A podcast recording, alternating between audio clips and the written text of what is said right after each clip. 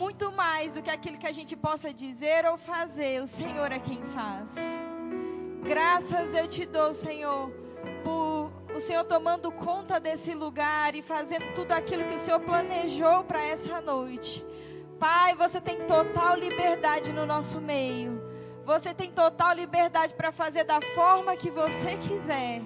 Senhor, eu me coloco à disposição para ser exatamente como você quer nessa noite, Pai. Em o nome de Jesus, Pai, eu oro pelo coração dos meus irmãos sendo abertos para você. Pai, eu oro por escamas caindo dos seus olhos, em o nome de Jesus.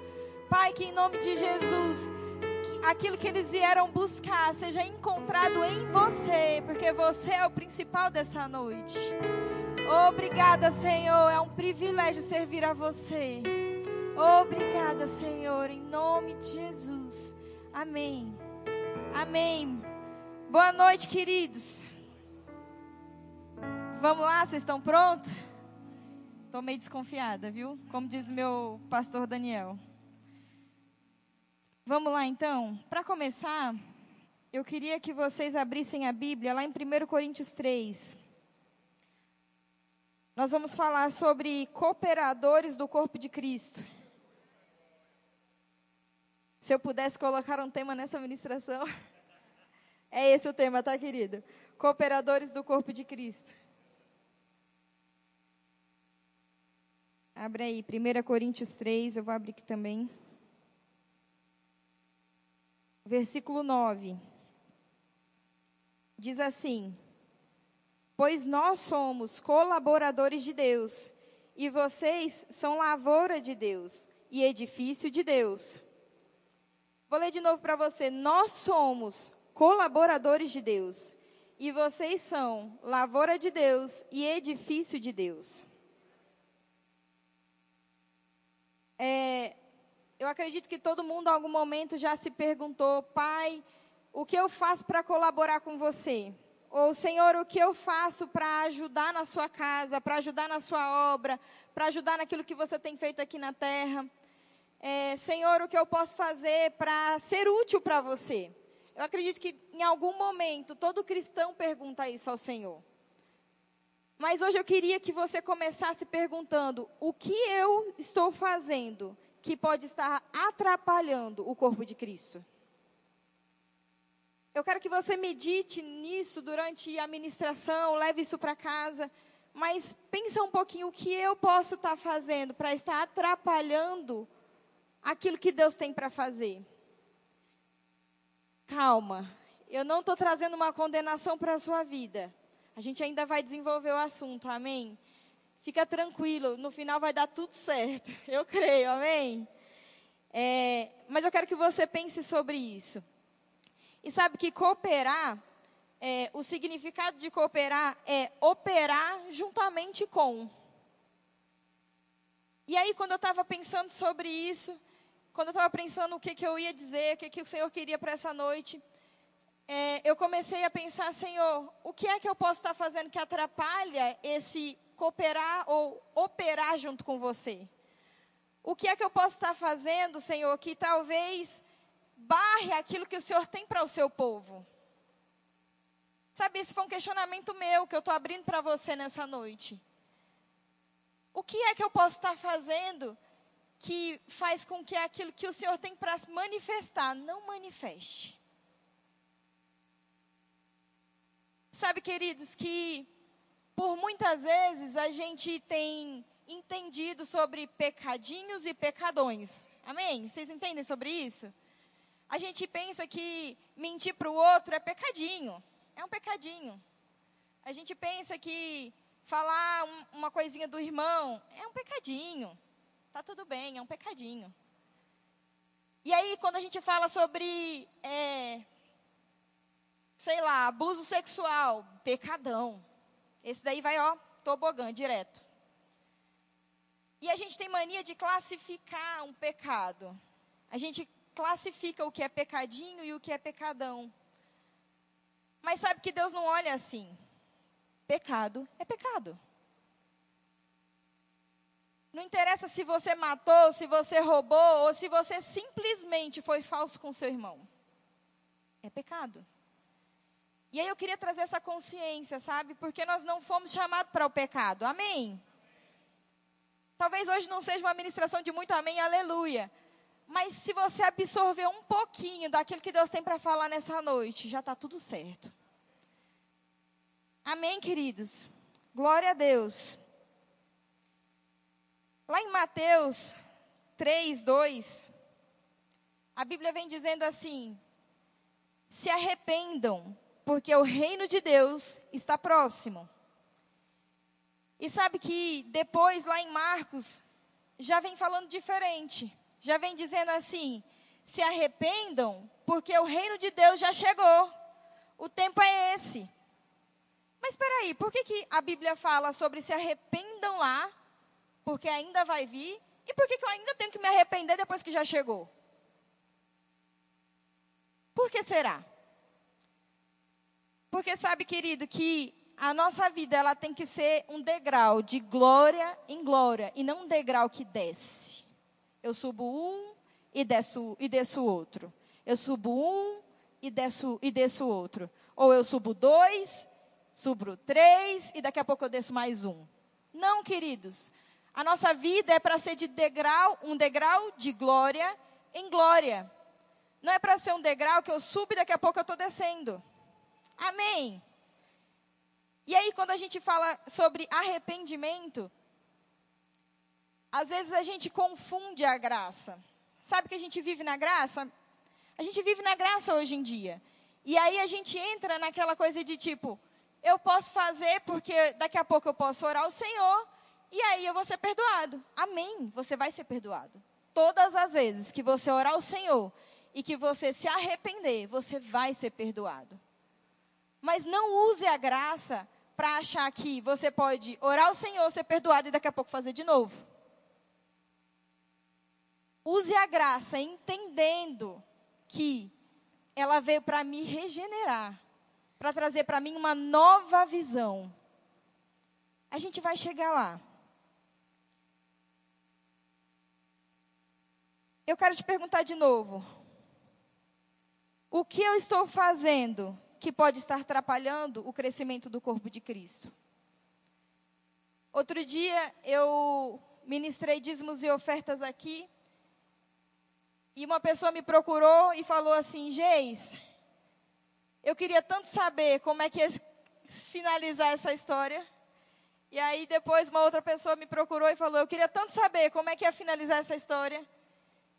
Mas sabe, querido, que não tem finalização para aquela história. Porque se eu estou fazendo algo que não está deixando o corpo de Cristo crescer ou avançar, de fato, eu não estou sendo um cooperador de Cristo. Eu quero que você entenda que você é parte do corpo de Cristo. Você foi escolhido para ser uma parte do corpo de Cristo. Querido, que privilégio é ser escolhido para fazer parte do corpo de Cristo. Você não foi escolhido para ser o, o, chão que Deus pisa. Ainda assim seria maravilhoso, porque é para Deus. Mas você não foi chamado para isso. Você foi chamado para ser corpo, cooperador com Cristo. E cooperador com Cristo não é aquele que faz o que não é para fazer, pensando que está tudo bem, o meu o corpo vai continuar tudo bem. Não, querido, não vai continuar tudo bem. Sabe, eu quero que a gente tenha consciência de que se eu faço algo, eu estou roubando do meu irmão que a igreja cresça, que a igreja avance, que o meu irmão avance. Ah, mas é individual, Geis. A salvação, ela é individual. Amém. Ela é individual. Mas será que eu não posso atrapalhar o meu irmão? Querido, a Bíblia diz que nós somos influenciadores. E como influenciador, o que é que eu estou fazendo para que o meu irmão cresça e avance? E o que é que eu estou fazendo para que o meu irmão olhe para a igreja e fale: Isso está errado. O pastor deveria ter feito de tal jeito. Também um menino, né, tão novinho, não tem experiência. Um dia ele vai aprender. Não, querido, nós não fomos chamados para isso, não. A gente não foi chamado para estar tá dizendo que o pastor é novo ou deixa de ser novo, não. A gente foi chamado para ser cooperador de Cristo. E como cooperador de Cristo, o que eu tenho que fazer é levantar o meu irmão todas as vezes que eu olho para ele e vejo que ele caiu. Sabe que o maior engano que a gente tem a respeito do pecado, a respeito da tentação, é pensar que a tentação é sobrenatural. Meu Deus, a tentação é muito sobrenatural. Ela é tão sobrenatural que eu não resisto, eu caio. Mas sabe que a tentação ela não é sobrenatural. A tentação é completamente humana. Não coloque no diabo aquilo que a nossa carne é que faz. Eu quero que você abra a sua Bíblia. Lá em Hebreus 12.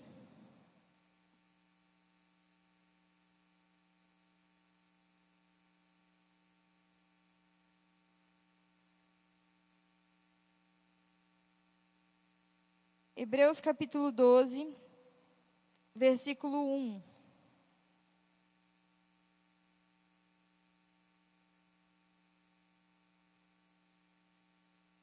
Diz assim: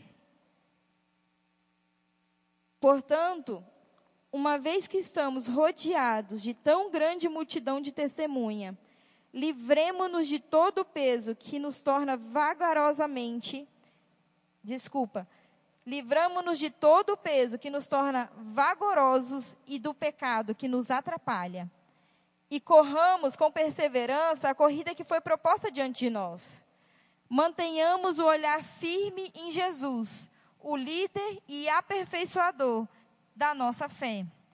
Por causa da alegria que o esperava, ele, super, ele suportou cruz sem se importar com a vergonha.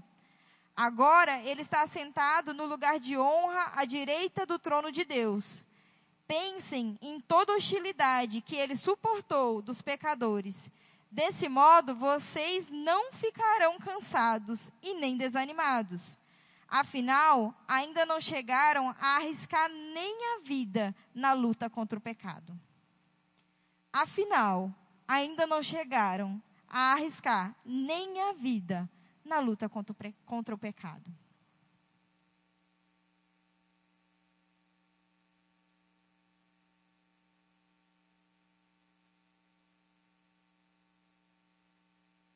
Sabe, querido, que ainda tem muito para a gente lutar. Não caia no primeiro pecadinho, não.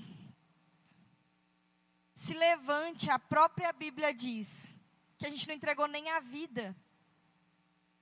Nem a vida a gente entregou ainda. Então tem muito ainda para fazer. Tem muito ainda para fazer.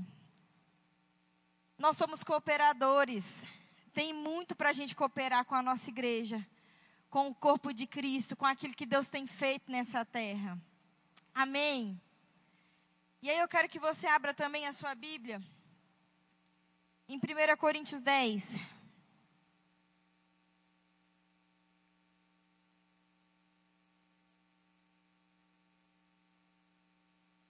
Primeira Coríntios 10, no versículo 13.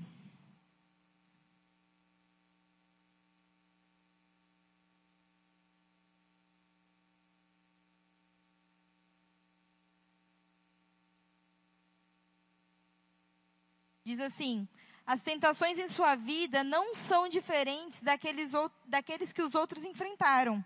Deus é fiel e Ele não permitirá tentações maiores do que vocês possam suportar. Quando forem tentados, Ele mostrará uma saída para que consigam resistir. É, eu sempre costumo falar para todo mundo que se aproxima de mim, todo mundo que eu converso, que a maior característica, a mais linda que eu acho no Senhor, é que Ele sempre tem uma maneira de nos encontrar. Sabe, isso é tão lindo em Deus. Eu acho que não tem característica que me impacte mais de todas que Ele tem, do que Ele sempre tem um jeitinho de chegar até nós. Do jeitinho que nós somos, do jeito que a gente precisa, exatamente no momento que a gente precisa. Ele sempre tem um jeitinho. E sabe que a Bíblia vem dizendo que não tem tentação maior do que a gente possa suportar. Isso mostra que então não é sobrenatural. Porque se fosse sobrenatural, talvez a gente nem conseguisse suportar mesmo. A gente, todas as vezes que a tentação viesse, a gente fala, ixi, Deus, ó, veio de novo, eu não aguento, vou ter que, vou ter que ir, né? Mas não, querida, a Bíblia diz que a gente pode suportar. Se a gente pode suportar, o que é que eu estou fazendo quando a tentação chega? Eu abraço ela e digo, daqui a pouco eu me perdoo com o Senhor? Ou eu digo, não, ela veio porque eu posso suportar. Vai para lá a tentação. Nós pertencemos a um reino de paz, um reino de alegria, um reino muito maior que qualquer tentação, querido. Existe paz, existe alegria. A gente cantou sobre alegria hoje. E às vezes a gente cai em uma coisinha e a gente acabou pra gente. E eu estou falando porque eu já passei por isso. De ficar assim arrasada. Por que, que eu fiz isso? Eu sou filha do Deus vivo. Por que, que eu fiz isso? Mas sabe que Deus diz, é, a Bíblia diz que Jesus é o nosso advogado fiel. E quando a gente errar, a gente pode ir ao Pai e dizer: Senhor, me perdoa, eu nunca mais quero errar nisso. Porque sabe que a gente vive mesmo em um mundo natural. E as tentações, elas vão continuar nos rodeando até que a gente volte para o Senhor, até que a gente vá com o Senhor para o céu. Mas eu não preciso cair em todas elas. E eu também não preciso me afastar quando eu caio.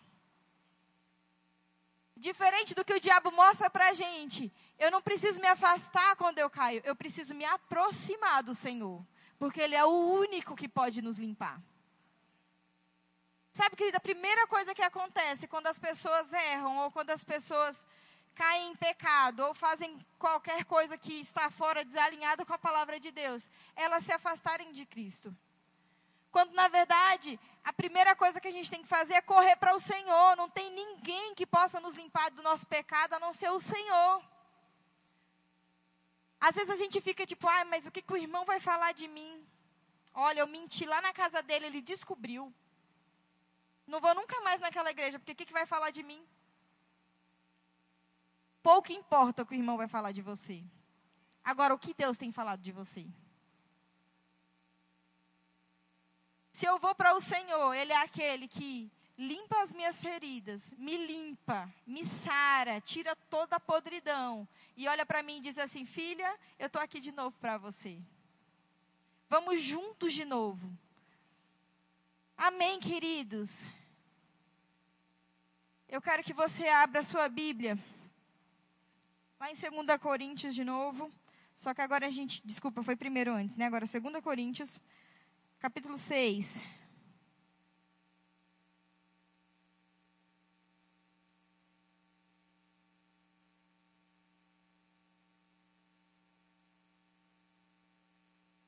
Segunda Coríntios capítulo 6, a partir do versículo 1. Diz assim: Como cooperadores de Deus, suplicamos a vocês que não recebam em vão a graça de Deus, pois Deus diz: No tempo certo eu o ouvi, no dia da salvação eu lhe dei socorro. De fato, agora é o tempo certo, hoje é o dia da salvação quando eu, eu lembrei desse versículo, logo Deus disse para mim assim: Eu quero salvar pessoas nessa noite. E sabe que eu fui tomada por um temor tão grande a respeito dessa noite, porque eu falei, Senhor, como é que vai ser isso? Mas sabe, querido, que Deus é aquele que faz, Ele é o maior interessado. Ele é aquele que te alcança exatamente da maneira que você precisa. E nessa noite ele está querendo alcançar algumas pessoas para a salvação. Ah, Jesus, mas eu já recebi Jesus, eu já sou salvo. Mas existem algumas coisas que às vezes têm roubado a gente do Senhor. E Deus está querendo dizer para você assim: vem aqui, eu quero te salvar disso. Eu quero te tirar disso, eu quero te limpar disso. E não são grandes coisas, não, tá, querido? Não fica apavorado dizendo: Meu Deus, quem será que está na igreja está com pecado? Meu Deus. E o pastor não está nem aqui para ver quem é. Não, querido, não pense assim. São pequenas coisas que Deus está querendo alinhar, porque o corpo de Cristo precisa crescer. Sabe que Deus tem tanta pressa com que as coisas aconteçam? Jesus está voltando, querido. Jesus está voltando. Você já se deu conta que Jesus está voltando? Eu escuto que Jesus está voltando desde que eu nasci. E esse é o problema do crente. Ah, eu escuto isso desde que eu nasci. Se você escuta isso desde que você nasceu, quer dizer que está mais próximo ainda. Se achegue ao Senhor, querido, Ele quer salvar você. Amém. Sabe que uma coisa que me chamou a atenção sobre isso é que a gente sempre ora, a gente até aprende no Pai Nosso lá, a orar pelo pão de cada dia.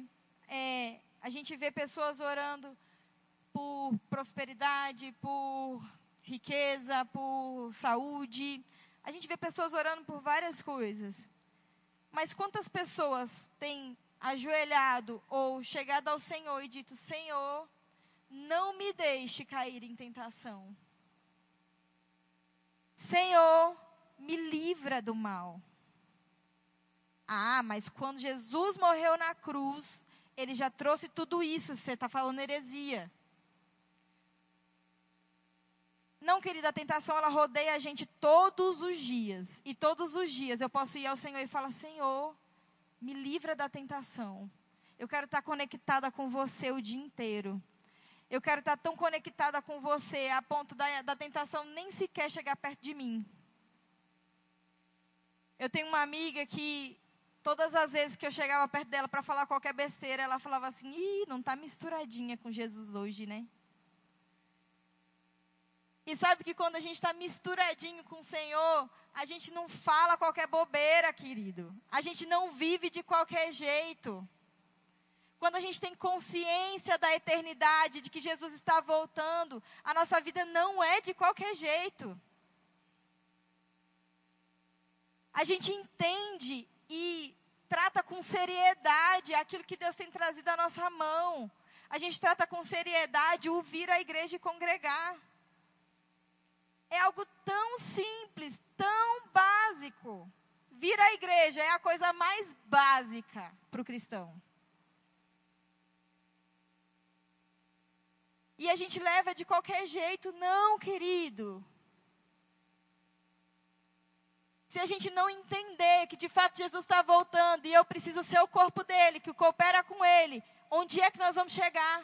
Onde é que o seu vizinho vai chegar? Onde é que a sua família que ainda não foi encontrada em Jesus vai chegar? Como é que ele vai ser alcançado?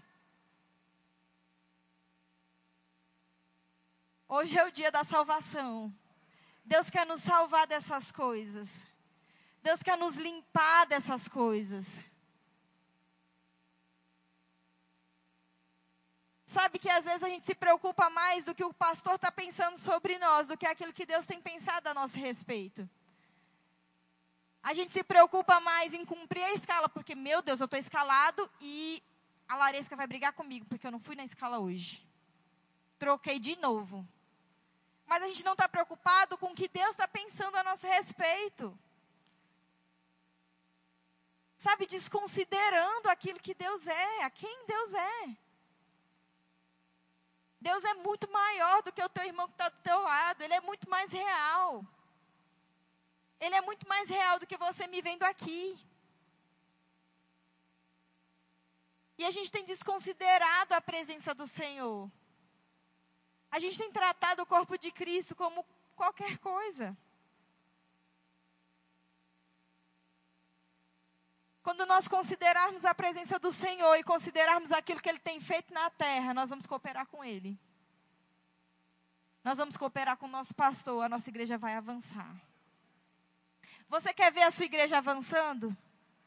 Amém. Eu também quero ver a minha igreja avançando. Então hoje é o tempo de salvação. Em que Deus quer salvar a gente dessas coisas. Em que Deus quer libertar a gente de coisas pequenas que nos roubam dele. que nos roubam de aquilo, de fato, daquilo que Deus tem para fazer nessa terra. Tiago escreve assim: que cada um é tentado, atraído, enganado pelo seu próprio desejo. Ou seja, a tentação é humana, carnal e está ligada ao desejo do próprio homem. Sabe o que o diabo faz? Porque eu imagino que você esteja pensando, mas então qual que é a função do diabo nisso? Porque a gente sempre atribui a ele. O que o diabo faz é uma ação externa a isso. Ele aproveita o desejo carnal e fala: Vem aqui, eu posso te dar. Vem aqui comigo que eu supro essa sua necessidade. Só que sabe que não tem necessidade nenhuma, nenhuma, que não possa ser suprida no Senhor. Ele é aquele que nos supre de verdade.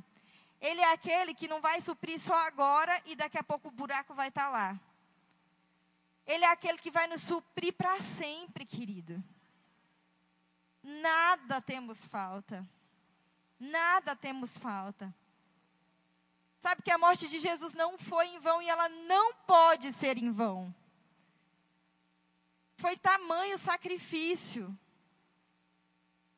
Eu tenho plena certeza que se você conseguisse enxergar o que o Senhor fez por você, como o que a sua mãe poderia ter feito, se você conseguir enxergar assim, a sua mãe morrendo e sofrendo no seu lugar, talvez você enxergaria o que de fato Jesus fez. Porque a gente tem facilidade em assimilar aquele que a gente vê aqui. Como eu não vejo Deus, às vezes eu desconsidero isso. Eu tenho até a consciência de que Ele fez algo muito grande por mim mas isso não cai para mim como de fato tem que cair. Entendendo de fato lá dentro que o sacrifício de Jesus foi muito grande. Ele morreu, querido. Ele morreu e não foi fácil a morte de Jesus.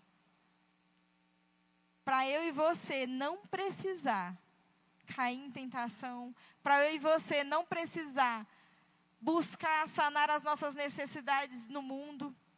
Sabe, nós somos cristãos, queridos. A gente não pode ficar namorando, paquerando com o mundo, não. Que eu estou na igreja, eu estou vindo na igreja, eu estou servindo ao Senhor, eu estou servindo nos departamentos, eu faço tudo aquilo que o pastor pede, mas de vez em quando eu vou lá e dou uma paqueradinha com o mundo.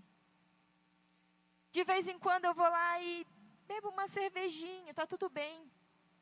Eu bebi só na minha casa, o pastor nem viu. Quem é o pastor, querido? Quando o Senhor está te vendo, não tem lugar que a gente possa se esconder do Senhor. Você pode tentar enfiar sua cabeça dentro de um buraco, lá ele vai estar. Tá. Você pode entrar no mais profundo mar, lá ele vai estar. Tá. Ele é os olhos que tudo vê. E eu não quero que você enxergue o Senhor hoje com medo. Eita, Deus está me vendo. Não, eu quero que você enxergue o Senhor no sentido de Deus está me vendo. Eu não preciso cair, Ele está aqui comigo. Ele está aqui, Ele não vai deixar eu cair, não. Sabe quando a gente está com medo, mas aí quando está o marido junto, quando está a mãe junto, quando está um amigo junto, está tudo bem. Lá em casa, quando minha mãe viaja, ela sempre fala assim: liga para as meninas vir dormir com você, não é para você dormir sozinha, não. Sabe, a gente não fica com aquele sentimento de medo. Por quê? Porque tem alguém ali. Eu quero que você enxergue o Senhor assim. Eu não preciso ter medo dele, ele está ali. Eu não preciso ter medo do pecado, ele está ali. Coloca o diabo debaixo dos seus pés, querido. É aí que ele tem que estar. Tá. Não deixe o pecado tomar você, não. Não deixe coisas pequenas tomar o seu coração do Senhor. Ele tem nos chamado para perto. Eu percebo a urgência do Senhor em nos trazer para perto. E eu não percebo isso na sua vida, eu percebo isso na minha vida. Todos os dias Deus está dizendo: vem mais para cá. Vem mais para perto de mim. É aqui que você vai ficar protegida. É aqui que você vai de fato viver aquilo que eu tenho. Porque todos nós ficamos assim, Senhor, eu quero viver tudo aquilo que o Senhor tem para minha vida, eu quero viver todos os propósitos seus para mim, eu quero é, impactar pessoas, eu quero encontrar pessoas. A gente fica dizendo essas coisas para o Senhor. Mas aí na primeira oportunidade eu esqueço que o Senhor está ali e vou ali fazer outra coisa. Não, querido. É chegado o tempo da salvação. De sermos salvos dessas coisas. De nos achegarmos ao Senhor, entendendo que Ele é tudo aquilo que nós precisamos. Nós não precisamos de mais nada, de mais ninguém, a não ser o Senhor. Sabe, mulher, você não precisa do seu marido, do tanto que você precisa do Senhor. Filhos, vocês não precisam dos seus pais, do tanto que você precisa do Senhor. Eu disse outro dia que Deus ele não tem um ego grande que ele fica pensando assim, é, você tem que me adorar, você tem que falar comigo, você Deus não tem necessidade disso, querido. Quem tem necessidade disso somos nós.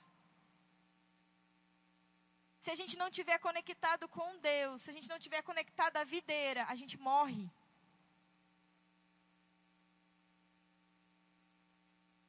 Mas hoje é noite de salvação, amém?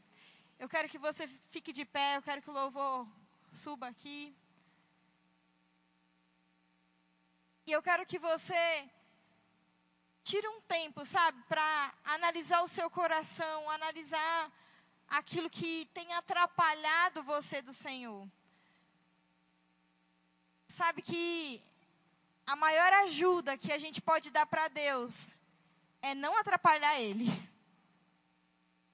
A maior ajuda que você pode dar para o Senhor na sua vida é não atrapalhar Ele de agir em você. E qualquer coisa que a gente faça que esteja desalinhado com o Senhor, é a mesma coisa de entrar na frente dele e falar: peraí, deixa eu fazer aqui. Fica comigo, esquece o louvor lá. Eu quero que você tire um tempo para pensar o que é que eu tenho feito que pode estar atrapalhando o avanço da minha igreja. Sabe, seja sincero com o Senhor. Fala, Senhor, é nessa noite eu quero ser salvo por, por você naquilo que eu preciso alinhar. Porque sabia que ninguém aqui é perfeito? Ninguém aqui é perfeito. Todos nós temos uma coisa que precisa ser alinhada. Todos nós temos um lugarzinho que a gente precisa entrar e ficar ali. Eu não quero que você pense que o seu irmão o seu marido que está aí do lado, que você já conhece os defeitos dele, precisa alinhar tal coisa. Eita, ó, tá falando com ele, ó, lapada. Não. Olhe para dentro de você e fale, Senhor, onde é que o Senhor quer que eu esteja? Nada melhor do que estar tá no lugar certo, fazendo a coisa certa. E hoje Deus quer colocar a gente nesse lugar. Alinhar a gente com aquilo que Ele de fato quer para nós. Deus tem um propósito específico para cada um, mas eu tenho plena certeza que o propósito de Deus é que todos nós alinhemos a nossa vida a Ele. Não tem propósito maior do que se achegar ao Senhor começar a ouvir a sua voz. Sem mácula, sem pecado. Completamente entregue a Ele, completamente rendido a Ele. Se renda ao Senhor nessa noite, querido. Deixa sua vontade de lado. Mata um pouquinho dessa carne. Coloca ela a servidão de Cristo.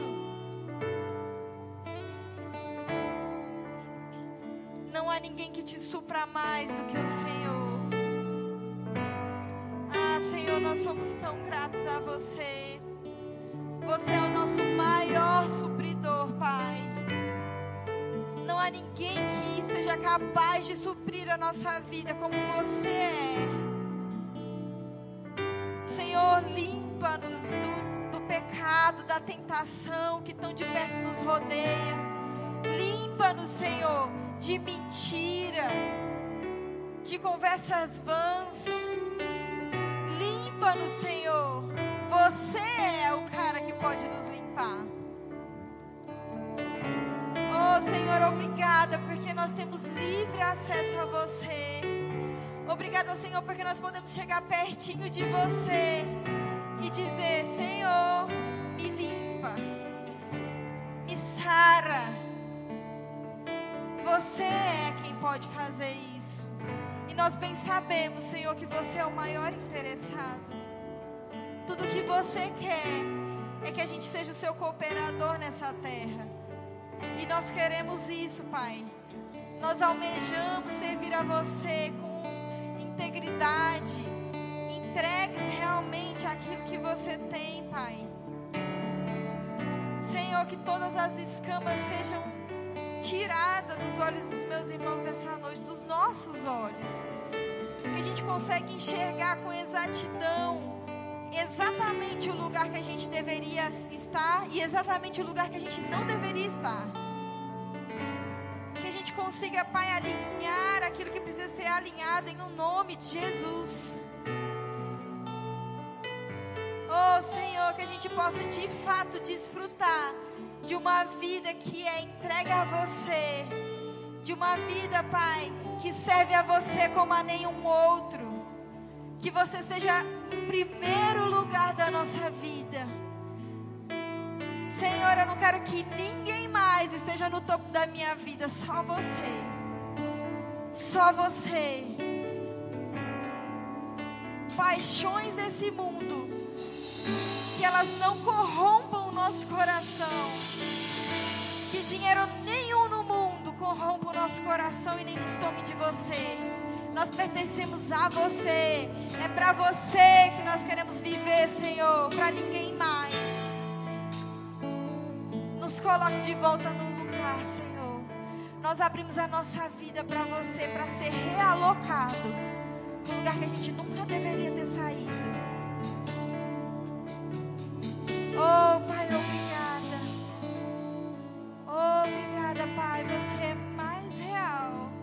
Que aquilo que os meus olhos podem contemplar.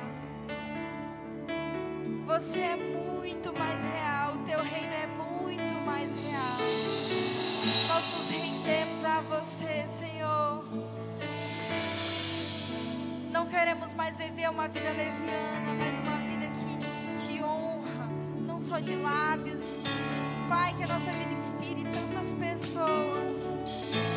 Que as pessoas olhem para nós e vejam você as pessoas olhem para nós, Pai, e não veja só mais uma pessoa que vive de qualquer jeito. Não, nós servimos a você, nós amamos a você e nós queremos viver para você.